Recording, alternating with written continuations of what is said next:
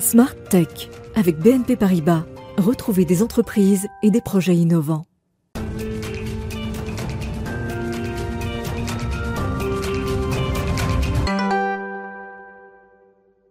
Bonjour à tous, vous êtes en direct sur la chaîne Bismart, vous regardez Smart Tech, l'émission qui s'intéresse au monde de l'innovation et à la nouvelle société numérique. On va creuser aujourd'hui le sujet de l'intelligence artificielle, ça fait longtemps qu'on n'en a pas parlé en profondeur. On va commencer par se raccrocher à l'actualité. Un sommet en ce moment rassemble quelques-uns des meilleurs spécialistes de l'intelligence artificielle dans le monde. Pendant trois jours, ils sont réunis à Sofia Antipolis.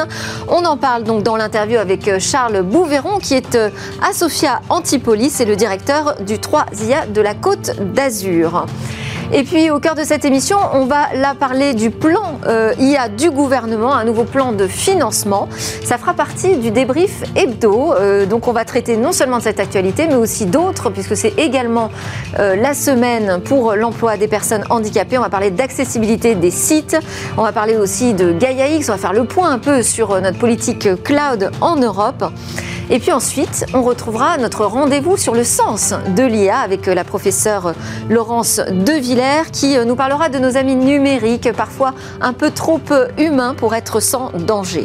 Et enfin, on conclura par euh, une innovation qui pourrait nous permettre de traiter demain la dépression euh, sur mesure. On découvrira pour cela une recherche clinique prometteuse. Et donc place à l'interview, on part donc s'intéresser au sommet sur la recherche en IA.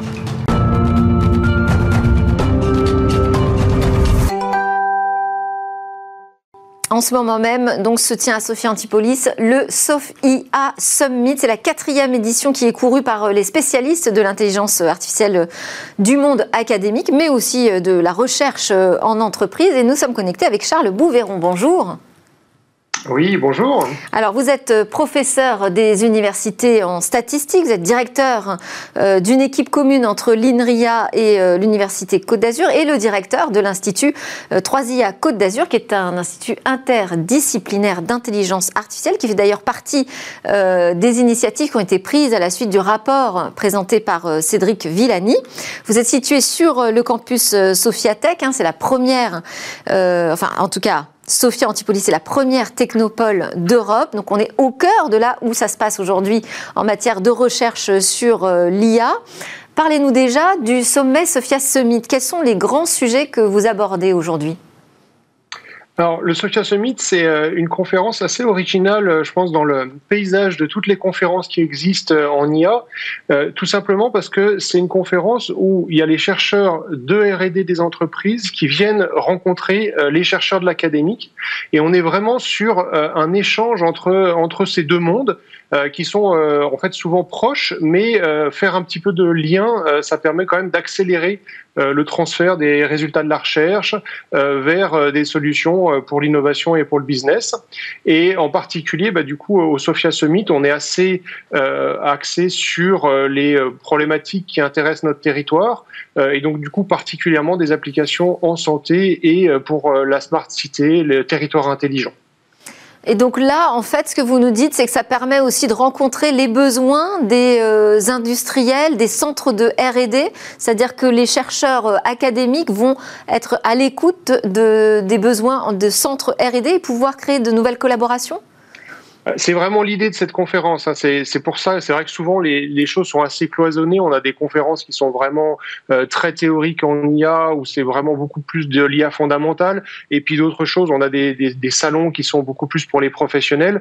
Et, et des choses entre les deux, ça, ça, existe peu. Et donc là, c'est vraiment l'idée. C'est-à-dire que euh, les chercheurs les de R&D, les entreprises euh, puissent venir au contact des mathématiciens, des informaticiens pour voir les derniers résultats, euh, et puis réciproquement que euh, les chercheurs euh, de l'académique, les théoriciens, viennent rencontrer les industriels pour voir quels sont les problèmes dont ils ont besoin auxquels on s'intéresse. Et, et c'est quelque chose, en tout cas moi en tant que chercheur, c'est quelque chose je suis assez, c'est ce que je viens chercher. Et je pense que les plus beaux résultats que j'ai obtenus théoriques ont certainement été inspirés de, de problématiques pratiques qui viennent du monde industriel euh, ou euh, des applications. Alors vous-même, oui, vous êtes un, spécialiste en apprentissage euh, machine, notamment si je devais résumer votre travail de chercheur. Donc c'est sur l'apprentissage statistique à partir de, de données complexes. Est-ce qu'on peut citer des applications concrètes justement qui en découlent de ces travaux?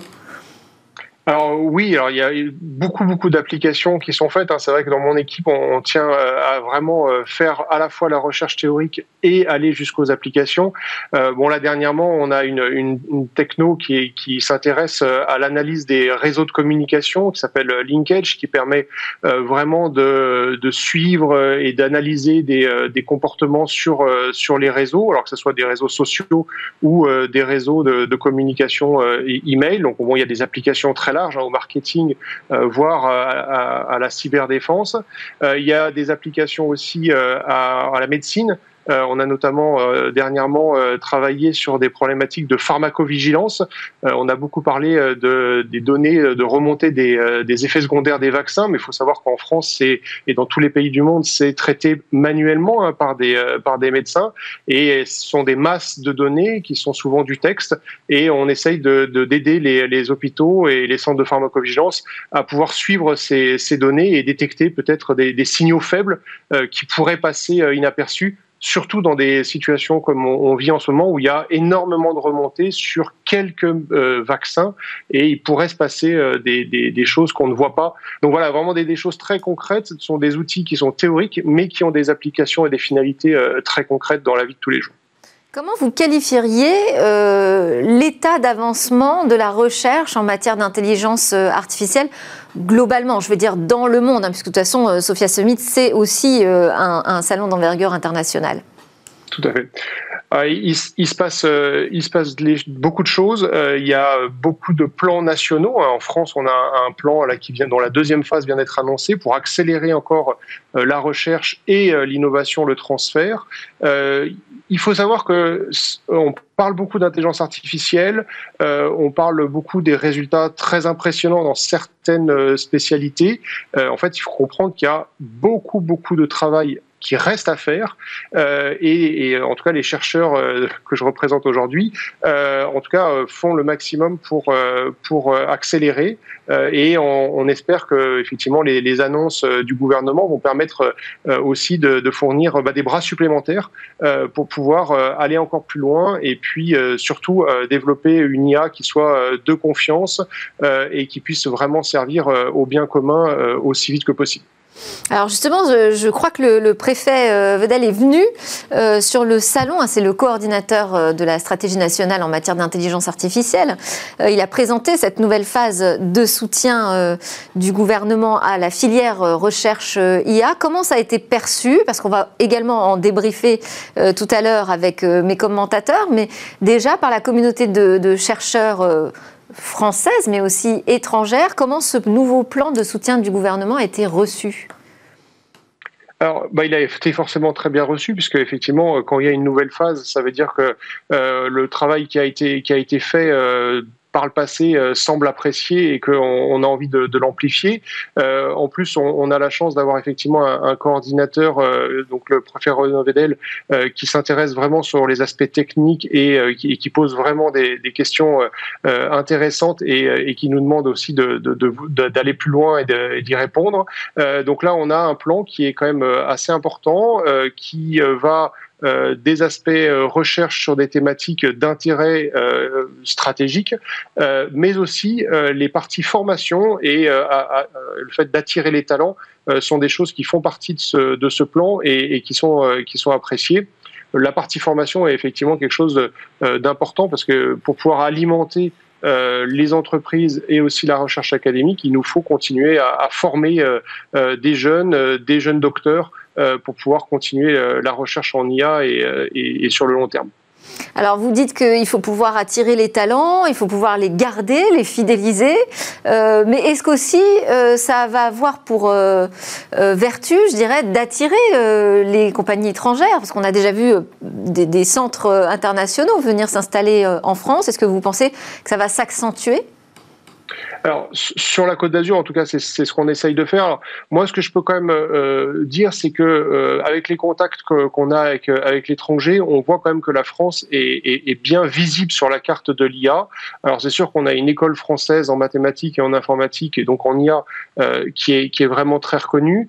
Euh, je pense aussi que les collectivités territoriales, l'État font vraiment une, action qui est importante vis-à-vis du aussi du business, hein, c'est-à-dire qu'ils soient cap possible pour les entreprises de s'installer en France et euh, développer euh, un business euh, sur l'IA. En tout cas, localement, sur la Côte d'Azur, toutes les collectivités, le département travaillent vraiment main dans la main pour pouvoir faire en sorte que ça soit facile et possible. Et d'ailleurs, on note que sur la Côte d'Azur, on a beaucoup de start-up en IA qui, qui se montent, et, notamment l'Institut Croisier Côte d'Azur que je dirige, ben, on les accompagne aussi. On a un programme qui s'appelle Startup euh, qui permet effectivement de, les accompagner financièrement euh, sur les premières années. Et euh, on avait misé quatre sur quatre startups cette année dans une année encore un peu compliquée et en fait c'est d'ores et déjà accompli. Donc on voit que la, la dynamique est là et en particulier sur sur les startups. Merci beaucoup, Charles Bouveron. Vous êtes, euh, je le rappelle, directeur euh, du 3IA euh, de la Côte d'Azur. on continue à parler d'intelligence artificielle dans Smartech, mais on vous libère pour retourner sur ce sommet et partager l'état des recherches avec vos confrères. À suivre donc dans Smartech, c'est le débrief hebdo de l'ActuTech.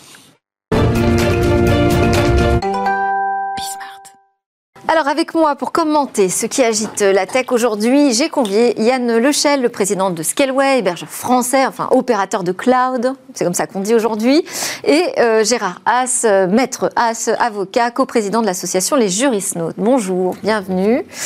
Euh, dans mon viseur, je voulais vous faire réagir en tout premier lieu sur l'obligation d'accessibilité des sites web, puisque on est en plein dans cette semaine européenne pour euh, l'emploi des personnes handicapées on a fait un focus là-dessus, lundi, euh, sur, euh, sur la nécessité de plus de visibilité aujourd'hui euh, du, handicap et de nouvelles solutions technologiques à leur service aussi.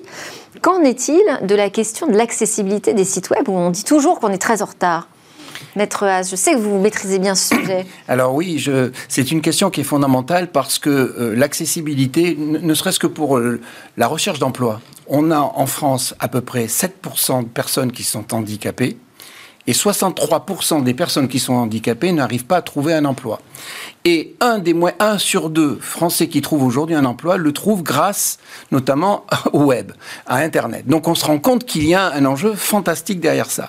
Et il y a une société en France qui est leader sur ce marché, qui est vraiment très intéressante, qui s'appelle Facility, qui permet, grâce au numérique, à permettre euh, cette accessibilité. Alors, la norme qui a été mise en place, RG2A 4.1, est très intéressante puisqu'elle facilite en fait cette, cette, cette, cette, accessibilité. Elle met en place euh, des, des, points importants. Il faut savoir que les entreprises qui font plus de 250 millions d'euros sont obligées de mettre en place des techniques d'accessibilité. Et les administrations aussi. Et les administrations, euh, et qu'il y a des sanctions qui sont, qui sont prises derrière, qui peuvent aller, euh, qui, qui, sont très importantes. Donc, on voit que c'est un enjeu important, et la France est leader aussi sur ce marché. Elle, elle, elle met en place une véritable politique numérique d'accessibilité. Ah, bah alors là, vous êtes plutôt positif alors. Absolument, je suis positif là-dessus. Il faut être positif. Euh, alors j'avais été impressionné par l'Angleterre, qui avait, il me semble, de l'avance euh, sur le sujet. Et l'accessibilité est un sujet qui concerne évidemment les personnes qui ont des handicaps, mais ça concerne aussi les personnes qui ne sont pas euh, facilement embarquées par le numérique. On parle de digital divide, c'est-à-dire euh, cette séparation entre ceux qui ont accès, fracture, fracture hein, qui savent gérer les outils et ceux qui ne savent pas. Et en réalité, le sujet de l'accessibilité n'est pas qu'un sujet de handicap, c'est un sujet euh, d'usage. C'est-à-dire que si on ne pense pas à tous et chacun lorsqu'on conçoit un service, et c'est d'autant plus vrai pour l'administration, donc l'administration se doit d'être exemplaire, alors on va se retrouver avec des personnes qui seront mises de côté. Donc, et ça, on y pense quand on est chef d'entreprise ou quand on dirige euh, une, une, entreprise de la tech qui est un peu éloignée de ses préoccupations finalement? Alors, A priori. Par défaut, non. C'est-à-dire que la réalité, c'est qu'on se concentre sur le gros du marché. Donc, si la majorité n'est pas dans une situation d'handicap, alors on ne va probablement pas y payer suffisamment d'attention. Mm. Donc, c'est plutôt au régulateur d'être strict. Je pense que la France a, édicté des règles très claires il y a deux ans environ. Comme je disais, l'Angleterre était plutôt en avance, euh, mais le sujet est d'actualité et je pense que toutes les forces vont dans le bon sens. Donc c'est un sujet important, c'est un sujet de société, c'est un sujet d'administration avant toute chose. Hein. On parle de payer ses impôts, on parle euh, d'accès à la sécurité sociale. Et eh bien, ces sujets-là sont centraux. Une fois que l'on fait très très bien ces premiers sites d'accès pour tous, alors le reste de la société va suivre. On est suffisamment strict aujourd'hui? Est-ce qu'on respecte suffisamment le droit, Maître Haas, en matière d'accessibilité? Alors, il y a des, sanctions qui sont conséquentes. Donc, euh, quand le droit, pour le respecter, c'est vrai qu'il faut regarder aussi les sanctions. Euh, elles sont entre les mains du ministère euh, de, l'handicap. de l'égalité, ah absolument de l'égalité. il faut savoir quand même que les, le handicap dans le numérique n'est pas un handicap. Euh, parce que derrière un écran, la personne, si elle peut avoir accès, euh, elle, elle euh, va pouvoir être, j'allais dire, un acteur hmm. dynamique. Et ben, il y a une très forte, de, très fortes enjeux derrière cela. Et, et, je pense que le handicap est surmonté grâce au numérique. Donc c'est vraiment quelque chose qu'il faut encourager. C'est une prise de conscience. Voilà, une prise de conscience, absolument. Pour tous. Voilà, bon, alors continuons à en parler même au-delà de cette semaine dédiée euh, en Europe. Euh, on enchaîne avec euh, le plan France IA. Donc le gouvernement a présenté un nouvel investissement, 2,2 milliards d'euros sur 5 ans. C'est une deuxième phase, hein, donc on est loin derrière, j'allais dire, la, suite du rapport du député Cédric Villani. on avait déjà donc investi 1,5 milliard d'euros, notamment pour créer des instituts pluridisciplinaires comme celui qu'on on a découvert en introduction dans l'émission. Donc deuxième phase, qu'en pensez-vous? Quelle est votre première réaction? Alors on est dans la séquence des annonces. Euh, c'est sur 5 ans, donc il faut quand même diviser euh, ce, montant sur 5 ans. Euh, évidemment, la nouvelle est bonne, notamment sur un sujet qui est très très transverse, comme l'intelligence artificielle. Oui. Donc moi, ce que je remarque, c'est qu'il y a une attention particulière sur la formation et sur euh, la recherche, les universités. Donc ça, c'est essentiel parce que justement, on doit continuer à apprendre sur ces sujets. On a peut-être raté la vague industrielle de l'IA, en tout cas la première, mais on a besoin que tout le monde s'éduque aux capacités de l'IA justement pour l'utiliser de manière assez simple finalement. Mm. Donc ce sujet-là est important. Et là, c'est une phase en plus euh, qui travaille sur les applications concrète. Et alors moi, ce que j'ai retenu, et je me suis dit, tiens, ça va faire réagir euh, Gérard Haas, ça. Euh, en fait, euh, c'est une IA donc, qui est appelée de confiance, mais qui doit un peu dépasser les peurs et les craintes. Qu'est-ce que ça veut dire alors, C'est parce qu'il y a quatre niveaux dans l'IA. Il y a, le, si vous voulez, un niveau de IA sans risque, d'une IA faible, d'une IA qui présente en fait des, des, des hauts risques, ou alors qui est inacceptable. Et là, ce qui est vraiment intéressant, c'est que la France et l'Europe en particulier a créé ce qu'on appelle l'éthique du numérique. Alors, oui, mais justement, la Commission européenne euh, nous dit qu'il faudrait un moratoire, par exemple, sur l'utilisation de la reconnaissance faciale. Euh, donc, on veut y aller un peu plus doucement que prévu sur l'IA. Et là, la France dit, ah bah oui, mais enfin, il ne faut pas avoir peur non plus. Hein. Voilà, il ne faut pas avoir peur parce que, effectivement, et c'est ce que je voulais vous, vous indiquer avec cette éthique du numérique, c'est que l'informatique a créé des comportements, ces, ces, comportements créent des usages, ils vont très vite grâce au big data et tout ce qu'on peut faire notamment avec le machine learning, et donc il était normal qu'on mette en place et qu'on encourage ces développements, mais qu'on y mette de, de l'éthique. Et donc il y a toute une démarche qui a été mise en place où on fait des études d'impact, on fait un accompagnement, on regarde. Et j'allais dire que véritablement dans l'IA, la démarche française, est tout à fait innovante parce que est dans du, euh, j'allais dire, de l'éthique by design. Et c'est-à-dire que dès le départ, on essaye de voir les conséquences que pourrait avoir sur la vie privée et sur les libertés fondamentales l'utilisation de l'IA. Euh, et, Donc on est plutôt proactif. Ben, en tout cas, c'est la demande du gouvernement. C'est-à-dire finalement, faisons du euh, test and learn, c'est-à-dire euh, on avance, on expérimente, on explore et puis on, voit ce qu'il en sort. code. Et, si vous voulez, on, on est en train d'essayer d'anticiper et on essaye d'avoir une aide à la décision et non pas une IA qui soit une prise de décision. Et c'est en cela qu'il y a beaucoup de choses à faire. Et j'allais dire qu'on est exemplaire. Et je suis très positif par rapport à toutes ces démarches. Et oui, un petit cocorico, oui. Bon, donc en tant qu'avocat, ça ne vous effraie pas qu'on dise finalement, on verra après quelles sont les conséquences bah, C'est-à-dire qu'on doit quand même voir, l'innovation, elle est là. Si on ne prend pas le train en marche, euh, on sera toujours en retard. Et donc, pour une fois, il est bien. C'est, tous ces POC euh, de, proof of concept sont vraiment importants. Il faut qu'on puisse développer et puis qu'on se pose les mêmes questions, les, les, questions au moment où on est dans le développement. Donc, je suis assez favorable à cela. Il faut être vigilant, hein, parce que cette IA, évidemment, on est sur un sujet de pédagogie finalement très large appliquée. Euh, le danger, évidemment, c'est de ne pas capitaliser sur euh, ce qui va être développé à partir de la France. On sait que ces, grands groupes viennent s'installer en France, euh, payer des chercheurs, peut-être bénéficier du crédit impôt recherche. Donc on voit eh oui, on devient très attractif. On devient attractif, mais quid de la création de la propriété intellectuelle et de la capitalisation en notre sein, c'est-à-dire France-Europe? Oui, parce que quand on dit il faut transformer la R&D en succès commerciaux, si possible français. Voilà. Et ça, c'est euh, tout le défi à relever. Ok, alors et cette annonce, elle tombe, euh, elle est tombée d'ailleurs euh, quelques jours après le plan cloud de 1,8 milliard d'investissement. Donc Yann Lechel, vous n'étiez pas là à ce moment-là pour réagir, mais comme vous êtes un de ces opérateurs du cloud, ça m'intéresse de vous entendre à ce sujet. Alors. Évidemment, ces deux annonces sont assez similaires dans les montants. Les montants ne sont pas neutres et à la fois ils sont assez petits. Euh, le danger euh, côté cloud, c'est qu'on est sur de l'industrie lourde établie avec des enjeux euh, de loi extraterritoriale. Et aujourd'hui, finalement, le fléchage de ces montants est plutôt orienté vers le futur cloud, c'est-à-dire le edge computing. Il n'adresse absolument pas le, le temps présent. et ce temps présent est plutôt adressé par la doctrine du cloud, qui elle-même aura tendance à favoriser le statu quo, c'est-à-dire les acteurs dominants, c'est eux qui sont mis en avant, ce, ce sont ceux qui sont préférés d'avance, euh, et on le voit par les communiqués, etc. Donc il faut se battre sur le moment présent. Cette annonce du, financement et de l'ambition du plan de relance pour le cloud est sur un autre sujet, c'est-à-dire le cloud de demain. Il faut s'adresser ah oui, parce qu'on nous a, enfin, on a entendu euh, que bah, la bataille du cloud d'aujourd'hui, de toute façon, on l'avait perdue. Mais ça, je m'y oppose. Euh, on n'a pas perdu la bataille, puisque évidemment, les grands schémas euh, regardent le, marché établi. Le marché est dominé par des acteurs dominants. Donc si on interroge les clients de ces acteurs, eux vont dire je suis satisfait par ces solutions. Or, il, euh, il existe en France et en Europe trois acteurs, quatre, cinq du cloud, ils sont tous français.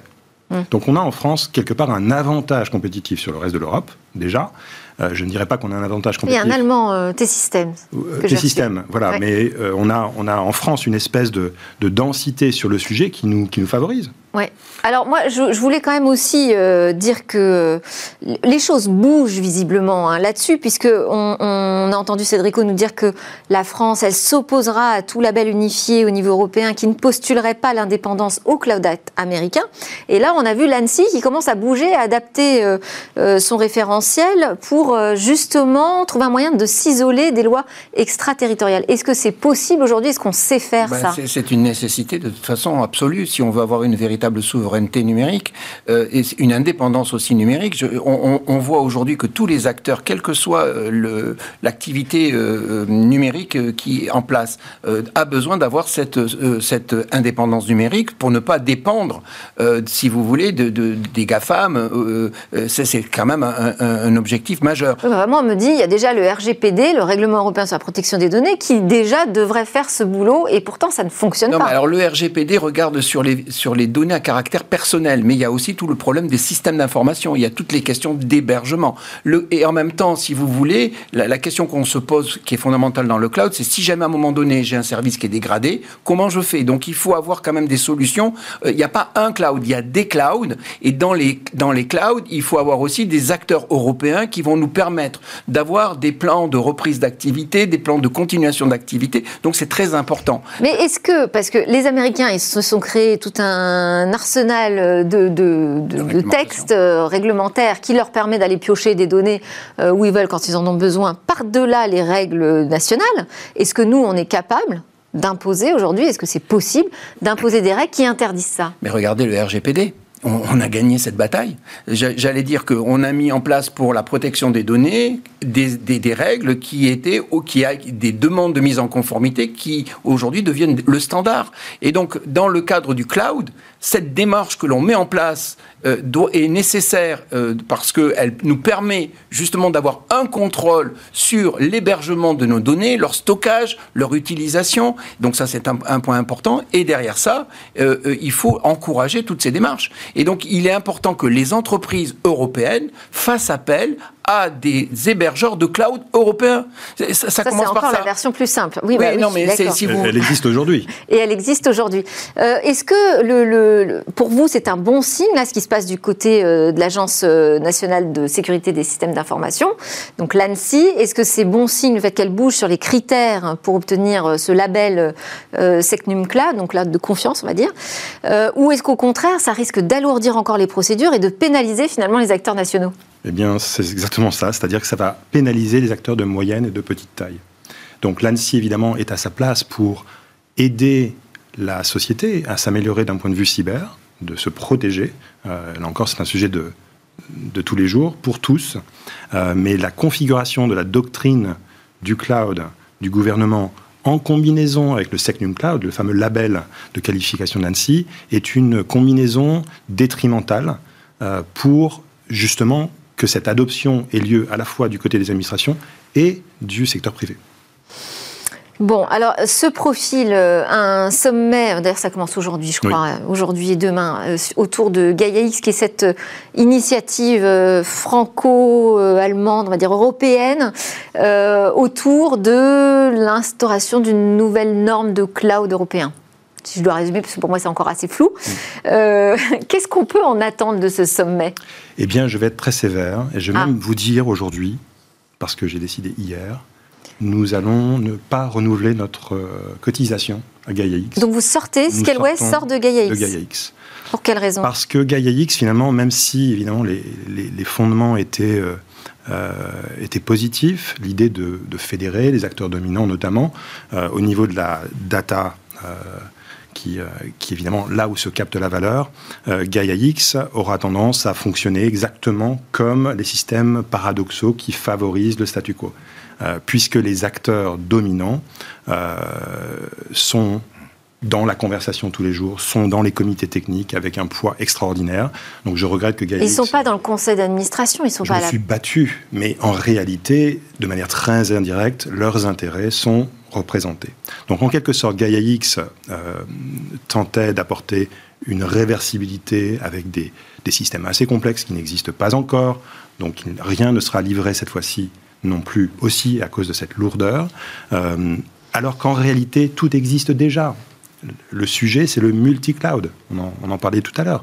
C'est-à-dire que les consommateurs qui déploient des architectures ne doivent pas se retrouver bloqués. Et donc, l'approche multi-cloud consiste à avoir une approche ouverte côté client pour justement ne pas dépendre d'un seul acteur. Euh, Mais comment on crée cette euh, unification, on va dire, des forces et des puissances européennes? En tout cas, je ne peux parler que pour Scaleway. Scaleway va se focaliser sur notre vélocité. C'est-à-dire qu'on ne va pas perdre du temps dans des entités qui finalement ne vont pas à la vitesse à laquelle il faut aller. Il faut aller à la vitesse du marché. Or, les acteurs qui ont déjà gagné ce marché veulent tout faire pour que les nouveaux entrants ne rentrent pas. Ce sont les forces du marché. Donc on va favoriser la vélocité, et ne pas perdre de temps avec euh, des entités qui, on va les observer de l'extérieur. Des choses. Alors ça, c'est une annonce euh, importante. Oui, et puis il y, a, il y, a, deux aspects. Il y a la question de la réversibilité, il y a la question aussi de l'interopérabilité. Or, en fait, à la base, l'interopérabilité, elle vient d'acteurs qui eux-mêmes ont, mis en place cette interopérabilité. Donc, vous voyez, mais je pense qu'il faut à un moment donné, quand on est dans, dans de tels projets, euh, qu'on ne, on ne fasse pas que des déclarations et qu'on le, on, on, soit aussi dans l'action. Et donc, en fait, c'était une, question importante. Si on veut une il faut une étanchéité véritable, et puis il faut mettre en avant et protéger les acteurs qui sont des acteurs européens. Donc là, on a quelque chose qui est une demi-mesure. Hum. Et donc, effectivement, à un moment donné, on a des acteurs qui disent bah, finalement, je me retire, ça ne sert à rien. Et c'est ça aussi un vrai problème. C'est qu'il y a une gouvernance au niveau, euh, j'allais dire, du numérique qui doit être européen et, qui ne doit pas être une demi-mesure. C'est aussi un point important. Et dans l'économie réelle. Et dans l'économie réelle, voilà. Donc, euh, enfin, si bien il se retrouve sans ces acteurs français, ça va quand même poser un petit problème. Hein, euh. Ça ne changera pas grand-chose finalement à la dynamique de GaiaX. Mais ça pose problème parce qu'en effet, l'objectif qui était souhaité notamment par beaucoup d'acteurs français n'était pas le même objectif côté allemand. Peut-être en faisant une pirouette, il faudrait que ceux qui sont dans les nuages reviennent sur Terre et que derrière sur Terre, on voit un peu les véritables enjeux. Un des enjeux, c'est que quand on a un contrat cloud, aujourd'hui, avec des acteurs qui sont européens, on peut les négocier on ne peut pas le faire avec d'autres acteurs. Donc c'est aussi un point important et un message qu'il faut donner aux entreprises. C'est une proximité. Voilà, et il faut mmh. voilà une proximité et il faut favoriser en fait cet enjeu. Voilà. Plus que négocier, c'est-à-dire que c'est pas qu'une question de tarif. Alors même si on a des tarifs, oui, c'est une question de. C'est une question de pouvoir co-construire le cloud de demain avec une culture européenne. Ça, c'est essentiel. Et il est très important pour faire un lien avec ce que vous disiez tout à l'heure par rapport à l'IA parce que si on veut avoir une véritable IA de sécurité, il faut avoir un véritable cloud qui va nous permettre de pouvoir euh, mettre en place des échanges. Bon, et puis il y a tout l'enjeu technologique derrière, hein, puisqu'on a eu un débat sur euh, la question du lien entre la souveraineté numérique et le logiciel libre. C'est vrai qu'aujourd'hui, dans les technologies euh, du cloud, on a aussi des atouts à faire valoir sur le logiciel libre qui pourraient nous permettre de répondre à l'éthique. et la cybersécurité, parce que finalement, si, ça sera un moyen intéressant. Alors, euh, Yann Lechel, on termine avec euh, votre regard sur l'actualité. Il y a quelque chose qui euh, vous a titillé. Ah oui. Alors, j'ai découvert hier sur French Web et j'ai confirmé avec le, fondateur de Tempo, qui est une start-up française de deep tech, qui travaillait sur la, la stack Bluetooth, c'est-à-dire ce protocole de communication euh, courte distance entre nos mobiles et nos, écouteurs, hein, euh, eh bien tout le monde l'utilise de manière planétaire. Et Tempo avait développé une solution qui permettait d'augmenter l'intelligence de cette couche logicielle qui est le début, les prémices des operating systems, des OS, des systèmes d'exploitation de l'interface audio de demain les interfaces vocales. Eh bien, cette petite pépite française, voilà, cette pépite française a été euh, rachetée par Google. Voilà. Et personne n'est au courant parce que finalement c'est resté très discret. Euh, et ça fait partie de ces sujets où ces acteurs, encore une fois dominants, euh, captent l'innovation très très tôt avant que cette innovation puisse devenir une, véritable plateforme de demain. Cette fois-ci, elle aurait pu être européenne. Et eh bien voilà, cette pépite s'en va chez Google. Alors c'est bien pour les fondateurs parce que probablement ils ont eu des difficultés à lever des fonds en France, en Europe. Euh, donc tant mieux pour eux parce qu'ils ont réussi à préserver la dynamique du projet. Mais ce projet, cette propriété intellectuelle s'en va à nouveau vers ces acteurs dominants qui ne fait que renforcer le statut. Oui, c'est le patron du fonds, Elaya, qui disait euh, que c'était effectivement de bonnes nouvelles, que les étrangers s'intéressent à nos pépites françaises, mais il fallait que la réciproque euh, existe également, et on en est loin aujourd'hui. Merci beaucoup pour vos commentaires sur l'actualité à tous les deux. Yann Lechel, je rappelle que vous êtes président de Scaleway, et Gérard Rass, avocat et coprésident de l'association Les Juristes Notes. D'ailleurs, aujourd'hui, à 18h, on aura le procès de la tech écologique euh, qui sera disponible euh, en replay donc sur YouTube. Absolument. Merci beaucoup. On part en pause et juste après, eh bien on continue sur l'intelligence artificielle. On va parler de nos amis numériques parfois un peu trop humains.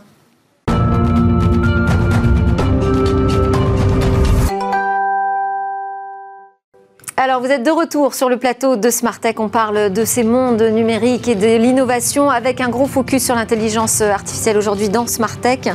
Euh, avant de vous annoncer ce qu'on aura dans la deuxième partie, euh, je voulais euh, donc vous dire que là, c'est l'heure du rendez-vous sur le sens de l'IA. On va s'intéresser à l'éthique autour de l'intelligence artificielle avec Laurence Devillers, professeur en IA au CNRS. Bonjour, professeur. Bonjour. Alors aujourd'hui, ce qui euh, vous euh, intéresse, ce sont euh, nos amis numériques. Je ne sais pas si le terme est approprié d'ailleurs. Est-ce qu'on doit parler d'amis? Bah, C'est justement pour en parler. Est-ce qu'ils vont remplacer des amis? Est-ce qu'ils vont nous permettre de nous sentir moins seuls? Est-ce qu'ils seront une assistance quand on sera âgé Qui sont ces amis? Qui sont ses amis? En tout cas, il y a toute une mouvance autour de cette informatique affective. Voilà, donc j'avais écrit un livre qui s'appelait Les robots émotionnels, entre guillemets émotionnels, voulant dire qu'ils n'avaient pas d'émotion, pas de conscience, pas d'intériorité. Il n'empêche qu'on projette sur eux, surtout quand on se sent seul. Et puis que la machine a ce langage proche d'une autre et qu'elle est aussi euh, typiquement en train de nous énoncer des choses qui sont liées à l'affectif. Donc euh, les conseils, euh, les, le fait, rien que le fait de m'appeler par mon prénom, peut déclencher en moi en fait cette, cette idée qu'il y a une capacité euh, intelligente, peut-être affective dans cette chose qui me parle. Et alors c'est pas juste nous qui projetons d'ailleurs, c'est aussi les fabricants qui travaillent énormément sur un leurre euh, affectif. Oui, alors ils, ne travaillent pas dans la décision de leurrer forcément, mais ça fait partie effectivement de la personnification des machines, fait partie, si vous voulez, de, de l'idée d'aider l'humain euh, dans une conversation plus naturelle avec les machines. Et du coup, il faut pas aller trop loin.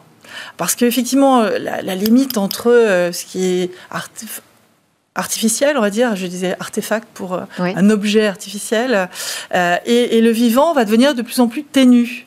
Du coup, il faut quand même se rendre compte qu'on a besoin de savoir à qui on parle. Notamment si je parle du métavers, si je suis dans un, un, espèce de jeu vidéo, là, comme on nous le promet, comme Second Life, pour ceux qui ont connu, euh, où on va se rencontrer. Certes, il y a énormément de progrès qu'on pourrait attendre de, de cela. Euh, et je pense que là, il faut continuer cette dynamique d'imaginer ce qu'on peut faire avec ces, ces, nouveaux outils de réalité virtuelle, de réalité augmentée, pour euh, une meilleure interaction entre humains, mais aussi il faut comprendre qu'il y a des risques, il y a des limites, autant que de performance dans le bon sens. Et eh oui, parce que là, il y a vraiment un nouveau terrain de jeu. Hein. On avait les assistants vocaux, les robots qui ont encore du mal à arriver dans les foyers, mais enfin, qui s'invitent quand même euh, de plus en plus dans notre quotidien. Et demain, avec ce métaverse, donc une projection où on serait complètement immergé dans un monde qui deviendrait presque réel. Oui, avec, euh, on, voit bien en fait ce qui se passe, c'est-à-dire que faire des robots incarnés dans notre monde à nous, qui comprennent notre environnement, c'est très, c'est très difficile. Euh, un robot, il voit pas ce qui est caché, il abstrait pas, donc il n'imagine pas des choses, il n'y a pas d'intuition. Euh, par contre, nous, transformés dans l'environnement virtuel du jeu, nous devenons des sortes de robots avec notre sensibilité. Et donc, on va continuer à ressentir, à aimer, à pas aimer, à réagir. Et j'ai l'impression que ça va être un fort curseur sur les émotions. Et c'est pour ça qu'il est essentiel pour moi d'essayer de comprendre, d'anticiper. Euh, est-ce qu'il a, a besoin de réguler, on a besoin de faire des normes, on a besoin de faire de l'éthique. Qu'est-ce que c'est que les normes? Ça veut dire demander aux industriels de suivre un certain nombre de règles qui pourraient être d'être plus transparents, de donner les capacités de ces machines et des règles qui peuvent aussi les protéger d'ailleurs. C'est pas forcément quelque chose de contraignant pour leur euh, économie. Moi, je pense que c'est un, énorme possible demain de créer des systèmes comme ça qui seraient rassurants, pour lesquels on pourrait euh, dynamiser l'éducation, la santé, la prise en charge euh, de, beaucoup de, personnes qui sont peut-être en, en, nécessité d'autrui qui n'ont pas la chance d'avoir euh, soit une famille autour, soit des enfants. Ça ne veut pas dire ne, se, couper du monde réel. Il faut évidemment trouver la balance entre les deux et puis donner des règles dans ce monde virtuel qui soient les mêmes que celles que nous avons entre nous. Donc on essaye de pas trop se mentir, de pas se, de pas s'entretuer, de pas avoir de propos injurieux envers les autres, de respecter l'autre, etc. Donc ça fait partie de cela. Et donc là, euh, la recherche travaille déjà sur ces euh, questions euh, de confusion entre le monde réel et virtuel de demain? Eh bien, pas assez. Je trouve que l'innovation va très vite hein, et que euh, il faudrait aussi euh, que tous ces grands industriels et puis que la recherche s'empare de ces sujets qui sont en fait d'anticiper un peu les usages et puis les usages au cours du temps. Oui. Et les usages sur le long, temps long, on en voit très peu euh, actuellement. C'est difficile peut-être, mais ça demande un effort, je pense, de tous de comprendre que c'est nécessaire. Alors, euh, vous avez quand même évoqué euh, les normes, les lois. Quelles sont ces précautions que l'on pourrait prendre? Bah, la première, c'est poursuivre par exemple la, loi californienne qui existe déjà depuis 2019, qui est lorsque je m'adresse à une entité, un avatar, je voudrais savoir si c'est un humain derrière ou une machine. C'est la première chose que je vais demander. Ensuite, est-ce que je vais garder euh, l'idée que la machine peut m'orienter sans savoir qu'elle a une certaine capacité? Donc il faudrait les tester, ces machines. En fait, on n'est on jamais mieux ouvert, on n'éclaire jamais mieux les gens lorsque que lorsqu'on leur fait tester les choses, en fait. Et je pense qu'on a besoin de développer déjà des petits métavers dans certains univers et de les expérimenter. Et j'ai l'impression que là, on a encore des efforts à faire. Alors, c'est pas, pas juste expérimenter la technologie. Là, il s'agirait vraiment euh, d'étudier les comportements des humains dans ce nouveau cadre-là. Oui. Alors, on voit bien qu'il y a des tensions entre sécurité et liberté, hein, puisque je peux être libre d'aller faire ce que je veux là-dedans. Hein, mm. D'accord? Mais est-ce que je suis vraiment libre? Est-ce que je comprends vraiment bien ce qui va se passer? C'est cela dont j'ai un peu peur. Voilà. Et, il est nécessaire, notamment pour les enfants ou pour des personnes vulnérables, de faire attention à ne pas s'engouffrer dans ces nouveaux euh, jeux vidéo très attractifs, très émotionnels, qui vont être désirables qui vont peut-être apporter du plaisir, voyez? Et donc, lutter contre ça de façon raisonnable, ça va être très difficile. Donc, il est important non seulement que on fasse attention au niveau de la société, des lois peut-être, et je ne suis pas pour tout interdire du tout. Je suis pour qu'on soit d'une intelligence collective forte et qu'on développe ces techniques, ces techniques qui vont nous permettre de mieux comprendre les autres, de mieux comprendre notre environnement, ensemble, avec raison. Merci beaucoup Laurence de Villers. Je rappelle que donc vous êtes professeur en IA au CNRS notamment.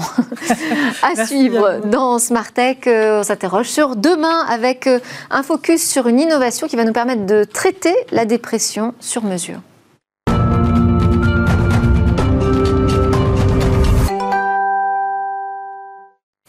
Et demain, notre Zoom quotidien sur une innovation avec Cécilia. Bonjour. Bonjour Delphine. Je le disais, donc aujourd'hui, on va présenter euh, une recherche clinique plutôt prometteuse avec cet objectif de traiter la dépression. Oui, il s'agit d'une technique à l'essai aux États-Unis qui utilise en fait la stimulation cérébrale euh, profonde. Concrètement, bah, il s'agit d'implanter des électrodes à l'intérieur même du cerveau. C'est une technique qu'on utilise déjà pour accompagner les patients qui sont aujourd'hui atteints euh, de, de crise d'épilepsie ou même de la maladie de Parkinson en fait. Hein. Et donc on n'avait jamais pensé à utiliser ce dispositif contre la dépression Alors pour comprendre la dépression Si en fait, on a déjà essayé de l'utiliser, mais jusque-là les résultats n'étaient pas vraiment concluants. L'efficacité de ces électrodes était assez limitée pour le traitement de la dépression. Pourquoi? Parce que la plupart euh, des efforts précédents ont été euh, euh, concentrés sur des régions individuelles du cerveau supposées être concernées au moment d'une dépression. C'est trop vaste en fait. Alors que là, les chercheurs ont décidé, eux,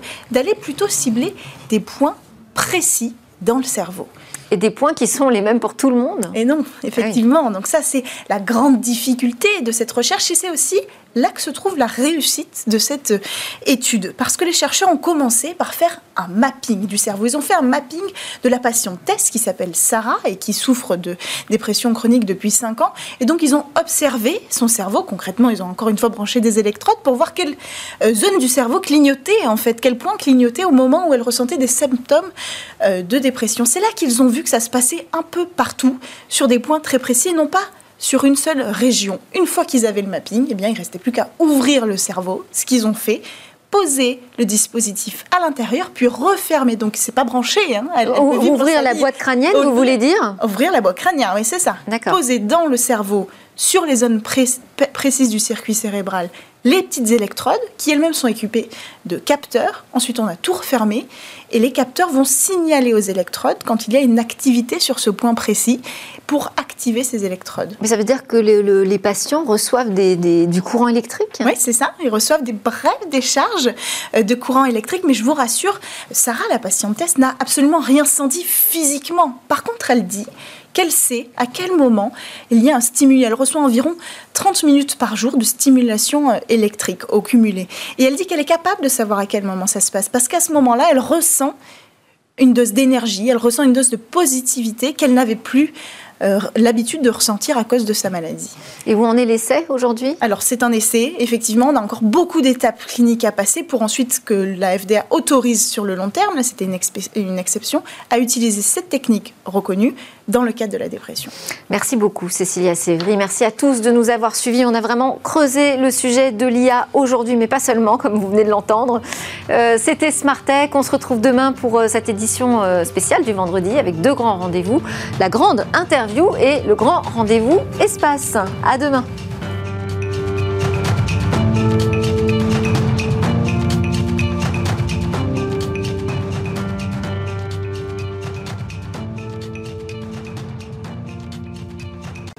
Smart Tech avec BNP Paribas. Retrouvez des entreprises et des projets innovants.